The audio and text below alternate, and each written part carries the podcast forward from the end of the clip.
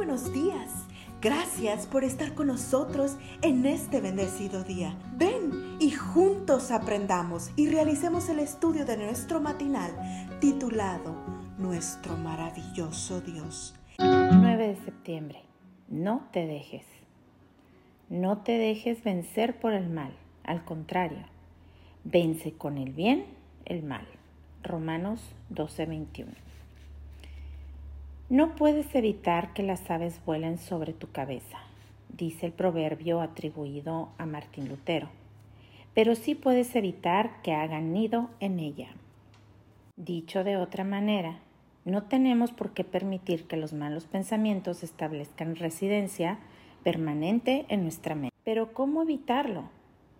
Ya sabemos lo difícil que es eliminar los malos pensamientos que se han atrincherado en la memoria. ¿Qué mejor método que el que nos sugiere nuestro texto de hoy?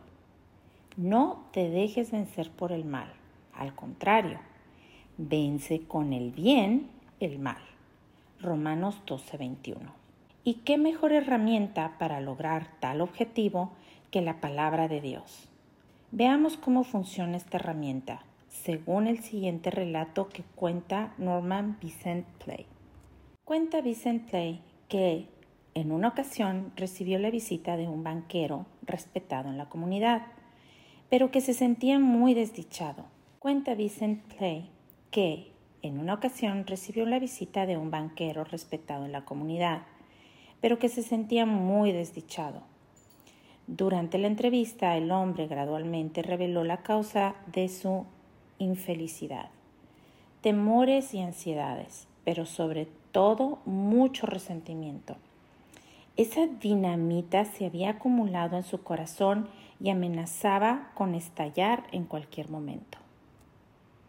Qué bueno sería, le dijo el pastor Play, que pudiéramos sacar de su cabeza todos esos malos pensamientos y que luego pudiéramos introducir pensamientos de bondad y perdón. Eso sería fabuloso, respondió el banquero. Pero, ¿Cómo podría hacerse eso? El pastor Play le explicó al atribulado banquero cómo, controlando dos avenidas que dan acceso a la mente, los ojos y los oídos. Le recetó que durante un tiempo evitara ver o leer material proveniente de libros y revistas que, en cambio, llenara su mente con las poderosas promesas de la palabra de Dios e incluso las aprendiera de memoria. Finalmente, le indicó que cuando algún pensamiento de odio acudiera a su mente, repitiera de memoria uno de esos pasajes bíblicos. Dice Plel que, cuando de nuevo vio al banquero, su vida había cambiado por completo. No ha sido fácil, dijo el hombre, pero gradualmente el poder de la fe y la palabra me han devuelto la paz mental que tanto necesitaba.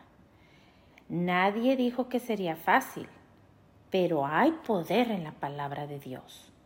Lo mejor de todo es que ese poder estará hoy a tu disposición para vencer con el bien el mal. Así que no te dejes. Oremos. Padre Celestial, con el poder de tu palabra, hoy no me dejaré vencer por el mal. Al contrario, para tu gloria, venceré con el bien el mal. Cada día gracias. Gracias Dios por darnos la tranquilidad necesaria para enfrentar los retos, alegrías y dificultades de este nuevo amanecer. Porque el Señor tu Dios